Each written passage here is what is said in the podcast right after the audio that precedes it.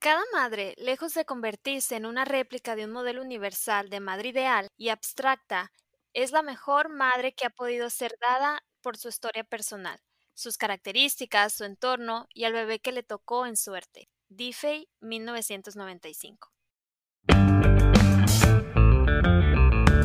Bienvenidos a Nutriéndonos.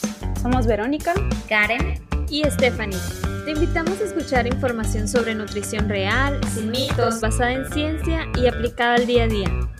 Nuestro objetivo es demostrarte que la nutrición es integral, intuitiva y una constante en la vida. Buscamos que encuentres tu balance entre cuerpo, mente y alma.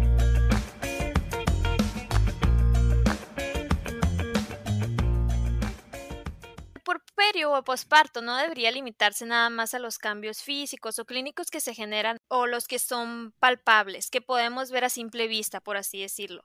La complejidad del, del, tema es muchísimo mayor y es por eso que en este episodio queremos ayudarte más que nada a normalizar esta fase.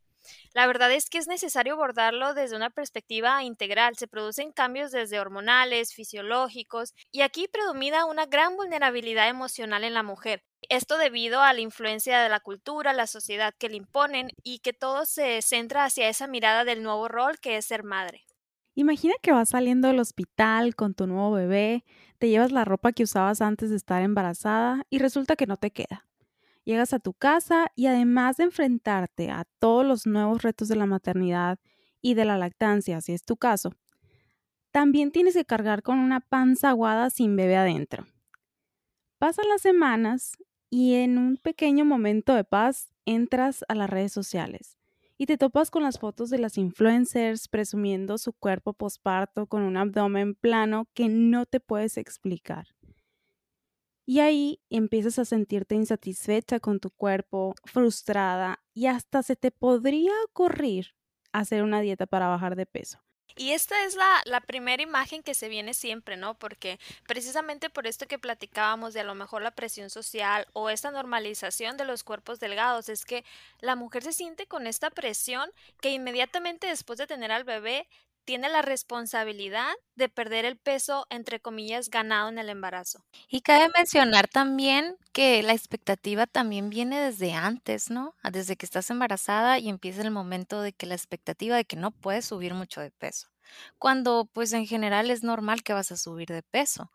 Eh, lo importante aquí es la manera en que gradualmente vas aumentando de peso pero sí es muy importante, ¿no? Que la expectativa ya de, del peso viene desde antes. Entonces ya llegas al punto donde tienes tu bebé y cada cuerpo es diferente. Puede que tu cuerpo haya sido, em, haya sido impactado más que otro durante el embarazo y durante el parto. Ya ves que el trauma también ah, ah, promueve la inflamación del cuerpo. Y fíjate, aquí voy a discrepar un poquito contigo, Karena, porque eh, mencionabas, yo creo que se envía un mensaje un poquito equivocado si decimos, aquí la importancia es la manera gradual en que aumentes de peso durante el embarazo, cuando no. Lo importante es el desarrollo de ese nuevo ser y el desarrollo de las, del binomio mamá-bebé. Pero es una idea que está muy arraigada y es por eso que nos encantó tocar este tema en este episodio para precisamente quitar un poquito la idea de la cabeza de que el número que se mueve en la báscula durante el embarazo, el que queda en el porperio, no es lo importante. O sea, es muchísimo más complejo que nada más eso, ¿no? Y, y aquí, si, si te identificaste, tu mamá que acabas de tener a tu bebé o tú que estás embarazada, con lo que estamos platicando, te queremos decir que todos los sentimientos son completamente válidos. Y aquí es una montaña rusa de sentimientos. O sea, el porperio así es, es una montaña rusa de sentimientos. Y no te tienes que sentir mal ni culpable por no sentirte esa mamá empoderada saliendo con la ropa anterior al embarazo, caminando, ¿no? Como influencer y con tu bebé hermoso por un lado. O sea, porque la realidad no es así y no hay que romantizar esta parte del porperio porque mm, lo tendemos a hacer como sociedad. Y está bien, claramente es, un, es una fase muy bonita crear vida, traer un, ese nuevo integrante de tu familia al mundo, pero no hay que romantizarlo tanto porque muchas veces malinterpretamos precisamente esas emociones negativas que pueden surgir en esta etapa. Tengo una maestra en el diplomado que decía algo que nos mencionaba un ejemplo cuando tocamos este tema del puerperio, que a mí me pareció súper interesante, porque hablaba y decía como, es que la mamá en el puerperio es como una cajita de regalo, y todos nos quedamos, como como una cajita de regalo? Y nos dice, sí, porque ¿qué haces con una cajita de regalo una vez que sacas el regalo? Que aquí en, en esta metáfora el regalo viene siendo el bebé, ¿no? Pues la desechas. La tiras. La tiras, la dejas por un lado. Y precisamente esto pasa una vez que se tiene al bebé. La verdad es que la atención se centra hacia el bebé, a cómo cuidarlo, a saber si está bien, a saber si está saludable, a saber si está creciendo bien, si está comiendo bien. Y la mamá se deja por un lado. Exacto. Sí, y hay cambios que son temporales, que sí, a lo mejor hay partes de tu cuerpo que van a volver a la normalidad. Por ejemplo, la expansión del útero va a volver a su tamaño normal, se van a volver a acomodar tus órganos internos. Eso sí, todo vuelve a su lugar y a su tamaño. Pero hay otros cambios que también son fruto de dar vida y a veces son irreversibles y son los que cuesta más trabajo aceptar. Por ejemplo, que la piel se estira, que salen estrías, que los huesos de la cadera se abren, entonces de repente ya estás más caderona. Y esto es completamente normal, sin embargo, no lo hemos normalizado como sociedad. Muchos de los comentarios que, que he escuchado de mamás es como, por ejemplo, que ya no se aguantan tanto el pipí. O sea, se están riendo y, y, y pues ya no se, ya no es como después del, del embarazo y después del parto, ya no se pueden aguantar tanto esas cositas, que a veces es como que las escuchas y dices, ay, es porque tu cuerpo, o sea, se está regenerando, pero tiene que tomar tiempo. Exacto. Oye, tenía una amiga que una vez nos contó y a mí me pareció así como dije, wow. Eh, ella tuvo, tuvo una bebé, una niña muy joven, y dice que su mamá nunca le dijo que iba a esperar en el posparto. Dice, yo no sabía que yo tenía que cargar los primeros meses con mi spray antiardor para donde fuera en la bolsa porque es hacer poquito pipí y te arde porque ya tuvo un parto natural. Yo no sabía que te cortaban, yo no sabía, o sea, un montón de cosas así muy crudas nos estaba contando que yo dije, wow. Y dice ella, como tiene una niña, dice, obviamente yo a mi hija antes de que se embarace le voy a contar todo esto que se sufre en el posparto antes de que se embarace y ella va a decidir si va a tener un hijo o no. Y yo dije, wow, o sea, qué qué mm, realista, ¿no? Y qué bueno, qué bueno que piense así porque que muchas veces es verdad. Volvemos a lo mismo de romantizamos mucho este momento del embarazo, pero no hablamos de la cruda realidad que es el posparto. Y a veces también se habla mucho de que, bueno, fue un parto difícil, pero a ver, dime, ¿qué, qué significa un parto difícil?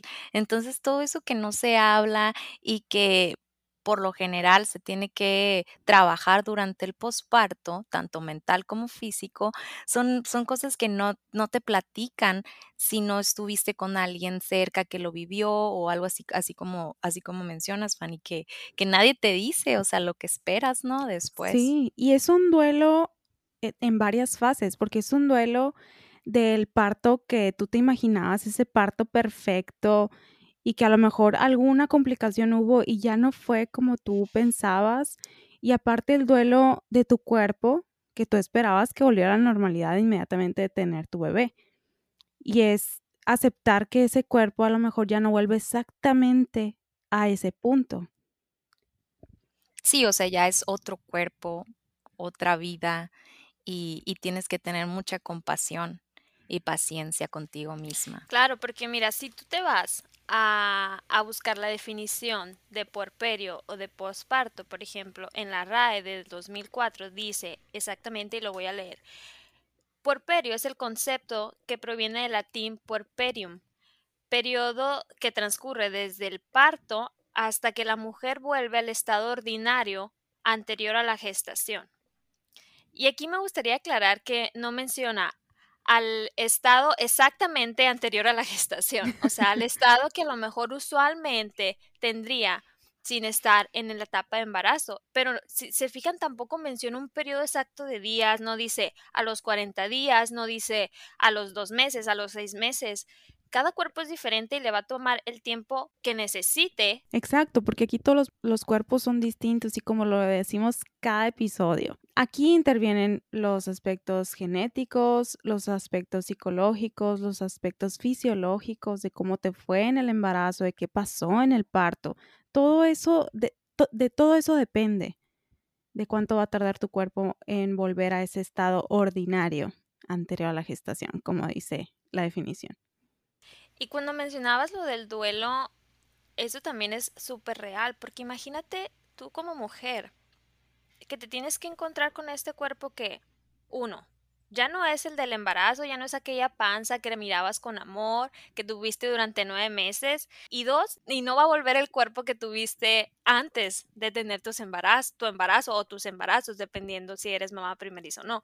Y lo he escuchado de, de muchas mamás que me dicen, es que me tengo que volver a reconocer porque ya no estoy en mi etapa de embarazo, pero tampoco ya no soy la mujer que era antes de concebir vida soy totalmente nueva y mi cuerpo es totalmente nuevo. Sí, sí, sí. Y aunado a esto también todos los cambios hormonales que se generan porque pues va a empezar a dar lactancia y que esto también es parte de... Uy, es un flujo de hormonas, así como decías, es una montaña rusa de emociones, pero porque las hormonas están detrás de todo eso. Sí, y además, o sea, aunado a la lactancia eh, en el porperio, pues todo esto tiene que ser necesariamente aprendido, es un proceso que, que implica desde ritmos de sincronía con esta nueva persona, porque sí, ya tuviste a este bebito y tú lo creaste durante nueve meses, pero en el porperio es cuando lo conoces, cuando aprendes a saber cómo es, cuáles son sus necesidades, y a todo esto, súmale el cansancio físico, el cansancio físico que se genera de, de los requerimientos que tu cuerpo está necesitando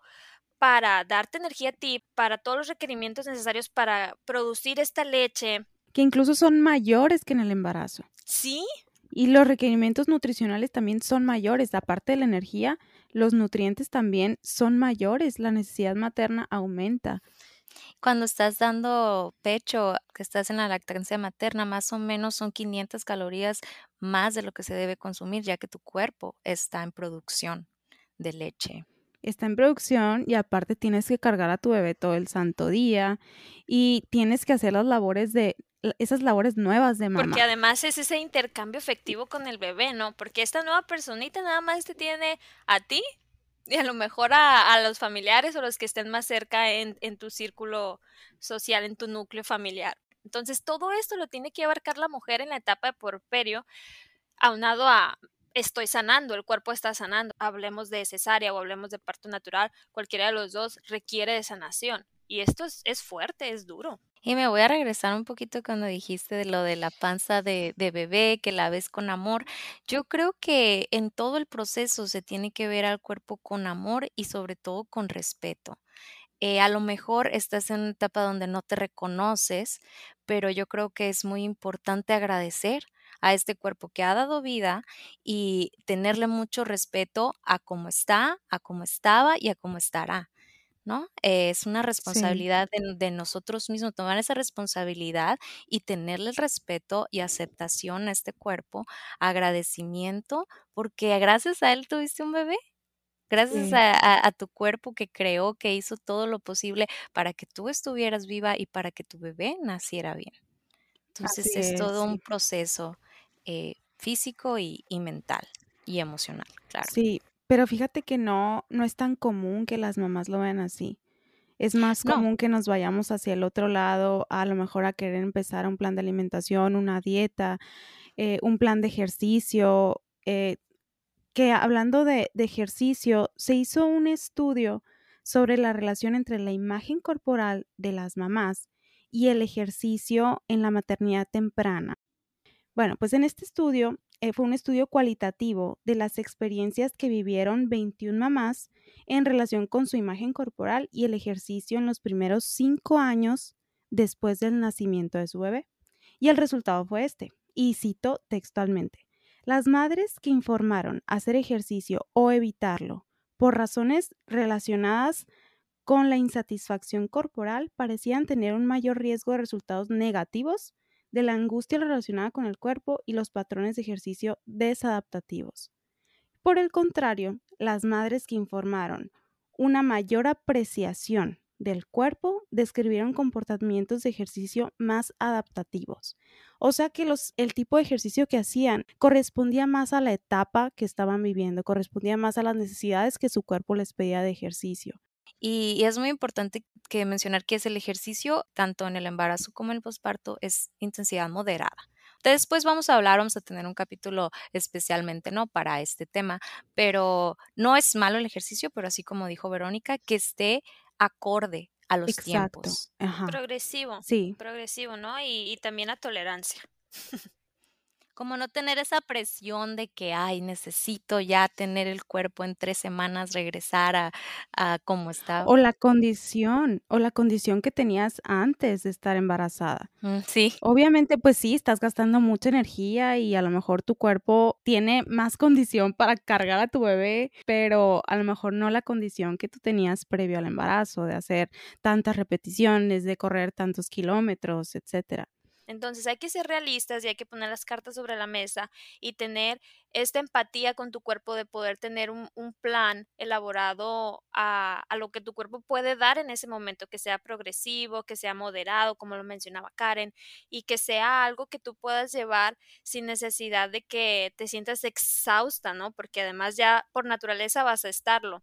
Entonces, pues no le eches más carga al cuerpo, nada más haz lo necesario para estar a un nivel, pues, saludable si así lo, si así lo quieres, ¿no? Pero tampoco es como que de regla lo tienes que empezar a hacer desde ya.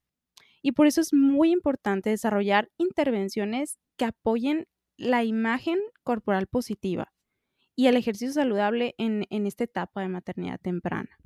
En un metaanálisis que se hizo en el 2014, se estudió cómo las mamás embarazadas, cómo percibían su cuerpo, y ellas sentían que su cuerpo estaba fuera de su control. Y las mujeres también percibieron eh, que esa manifestación física del rol de mamá, que a lo mejor te crecen los senos, que de esta etapa de puerperio que estamos hablando de, de que el cuerpo cambia, decían que ese cuerpo de rol de madre era incongruente con otros roles que ellas tenían como esposa, como pareja o como mujer trabajadora, que como que no, no era congruente uno con otro.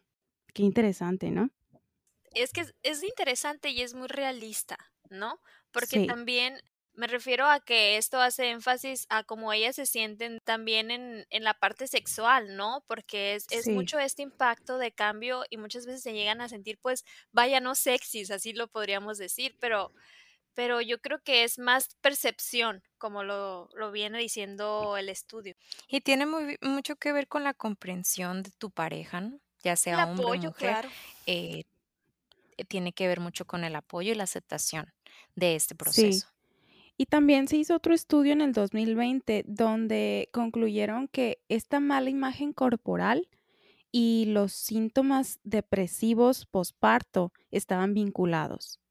Entonces, nosotros como profesionales de salud tenemos que tener mucho cuidado, mucho tacto y mucha empatía al momento de tratar a estas mujeres porque siento yo que cualquier palabra o un, o un mensaje que no esté transmitido correctamente puede afectar más que beneficiar a la mamá cuando está en consulta. Y también como profesionales, comprender y tener esa empatía de entender en qué contexto se encuentra la mujer al momento de enfrentarse a esta nueva etapa, a este nuevo rol que la espera. Ahora, entrando a este tema de, del nuevo rol o del rol de la maternidad, que, realmente ha sido concebida como una función de carácter instintivo, ¿no? Por ahí dicen, a nadie se le enseña a ser mamá.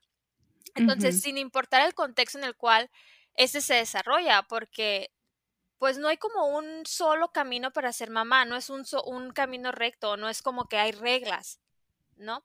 Entonces, es, es chocante, es chocante para la mujer, es chocante para las personas que están ahí y la verdad es que el apoyo, la empatía y la comprensión hacia, esta fase de la mujer es, es indispensable. Y hacen la diferencia porque estamos, por ejemplo, hablando de una mamá que tiene todo el apoyo. A lo mejor el proceso va a ser un poco más fácil, pero a lo mejor si hablamos de una madre soltera que no tiene apoyo o no tiene familia o amigos cercanos que les brinden el apoyo emocional, no va a ser tan fácil. O por ejemplo, una mamá que trabaja, que no puede cuidar a su bebé todo el tiempo. Entonces el, el, el proceso va a ser muy distinto. O sea, ahí va, varía varían ¿no? en, en, todos los factores. Entonces, que estamos hablando de que hay muchas expectativas de este proceso y más que nada que son un poco irreales, porque sí es muy hermosa la maternidad, muy hermoso el traer a un bebé al mundo, pero alrededor de todo esto hay muchas responsabilidades que se deben de tomar en cuenta. Y aquí estamos hablando también de, la responsabilidad de cuidarse a, sí mismas, a las madres, de, tener esas señales o de tomar en cuenta esas señales que, te da tu cuerpo para que estés bien. Todo este proceso son etapas que se van estableciendo desde el momento de concepción, luego el embarazo, el parto, el nacimiento del bebé, eh, el puerperio, el amamantamiento, el regreso del hogar con el niño, el reinicio de relaciones sexuales con tu pareja, el comienzo de la crianza, todo, todo, todo esto abarca la maternidad. O sea, imagínense qué no tan complejo sería. Y para bien o para mal es influenciada por la sociedad, por lo que vemos a lo mejor ahora en la actualidad en redes sociales. Y esto a su vez es afectado a través del estímulo de de personajes, como lo mencionabas, pero de influencers que a lo mejor tienen poco que ver con la realidad. Sí, porque a lo mejor una, pues tienen la genética a su favor. Y la otra es que a lo mejor tienen esa ayuda extra, ayuda en casa para limpiar su casa, a lo mejor cambiar el pañal al bebé y tienen ellas más tiempo para cuidarse a sí mismas, para volver a sus rutinas de ejercicio. Pero a lo mejor en una realidad más común, pues eso no pasa. Y ahora que eso tampoco, eso tampoco está mal, ¿no? Tampoco estamos juzgando ni nada, o sea, cada quien tiene su realidad y a este punto vamos, o sea, no te compares, porque tu proceso va a ser diferente, tu realidad es diferente y tu vivencia de maternidad va a ser diferente. Entonces, e, esto es lo real. Tú vas a decidir y vas a pautar cómo va a ser, cómo lo vas a vivir, cómo lo vas a disfrutar porque también se disfrutan hasta los momentos pues no tan elegantes o no tan bonitos, ¿no? Entonces todo, es parte de, y pues va influenciado por esto, va influenciado también por pues todos los medios de comunicación con esta imagen idealizada, más que nada, ¿no? Y muchas veces hasta distorsionada de lo que es ser madre. Aquí es importante que si tú eres mamá o futura mamá y tienes un problema con la percepción de tu imagen corporal, lo trabajes con algún profesional que esté bajo el modelo de Hayes o Salud en todas las tallas, porque ahí sí te podemos asegurar que vas a estar más segura y poco a poco va a aumentar esa confianza corporal. Porque si tú te vas con un profesional de la salud que hace comentarios sobre tu cuerpo constantemente en cada consulta, en lugar de, empoderarte, en lugar de apoyar esa imagen corporal positiva, pues se te, va, vas a ir hacia el otro lado. Entonces es importante fijarte con quién, con quién te estás apoyando en cuanto a profesionales de salud. Y actualmente este movimiento de JAES que había que estaba mencionando Verónica es el movimiento, está muy aunado con el movimiento de Body Positive y tenemos que, que normalizar más que nada nuestro cuerpo cada día está en un proceso diferente. Sí, y este movimiento de Body Positive, pues sí ha tenido más apertura a visibilizar cuerpos no normativos, cuerpos grandes. Pero creo que aún hace falta visibilizar el cuerpo natural posparto y hacerlo parte de esa normalidad femenina que viven las mamás y quitarnos esos juicios que solo dañan la percepción de las madres hacia sus propios cuerpos. Y cuando tú tengas un pensamiento de los que hablábamos al inicio, ¿no? Esa, esa visualización o ese escenario de llegar a casa con tu bebé y con esa panza que ya no tienes el bebé adentro, pero sí hay la panza. Pregúntate cuando se te vengan imágenes a la mente o Que se te vengan inseguridades, que se te vengan a lo mejor ideas de pues bajar de peso, de hacer una dieta estricta o hacer una rutina que todavía tu cuerpo no está en momento de hacer, una rutina de ejercicios. Pregúntate de dónde vienen e, esas necesidades de tener un cuerpo normativo o de tener un cuerpo delgado. Vienen de una sociedad que aplaude los cuerpos delgados y discrimina los cuerpos gordos. Entonces, si tú poco a poco te vas liberando de de esas, de esa carga social, pues poco a poco vas a ir aceptándote y vas a ir, como dice Karen, eh, teniendo más gratitud hacia tu cuerpo, hacia todo lo que acaba de pasar tu cuerpo o lo que, por lo que va a pasar, si en el caso de que estés embarazada. También hay que mencionar, es importante la alimentación, tener una alimentación balanceada y también el ejercicio eh, va a ser parte de tu rutina o de tu vida para ser más saludable, pero no significa que eso vaya a determinar el peso, el peso corporal. Entonces tiene que, tiene que ser como más acorde a los tiempos y darle tiempo a tu cuerpo para regenerarse. Y es, es eso, es simplemente eso, porque tampoco está mal que tú quieras a lo mejor, o sea, verte mejor en el espejo en el sentido de que un poquito más estilizada. Tampoco está mal, pero... No, y es completamente válido. Es válido, es eso, pero la diferencia va a estar en el nivel en el que te juzgas. ¿Por qué te estás juzgando? ¿Qué tanto daño te están haciendo esas vocecitas que salen en la cabeza y te exigen? O sea, ¿te estás criticando o lo estás haciendo simplemente con calma, cómo tu cuerpo va respondiendo sin presionarte y disfrutando. Sí, implementando conductas saludables, hábitos saludables. Y duraderos que te van a quedar. Y que te van a hacer sentir mejor. A lo mejor no van a cambiar tu forma corporal, pero te van a hacer sentir mejor. Te van a ayudar a descansar más, te van a ayudar a tener mejor humor, te van a ayudar a a sentirte simplemente a lo mejor aunque no se mueva nada en la báscula, pero tú te vas a sentir bien. Y de eso es lo que hablamos. Y muy importante, como nos mencionaba nuestra invitada en el episodio de La realidad detrás del posparto, eh, el hecho de hablarte bonito, de hablarte bonito a ti misma, de echarte porras a ti y a tu bebé y seguir adelante en el proceso con tu bebé, con tu familia y por el bien de ti misma.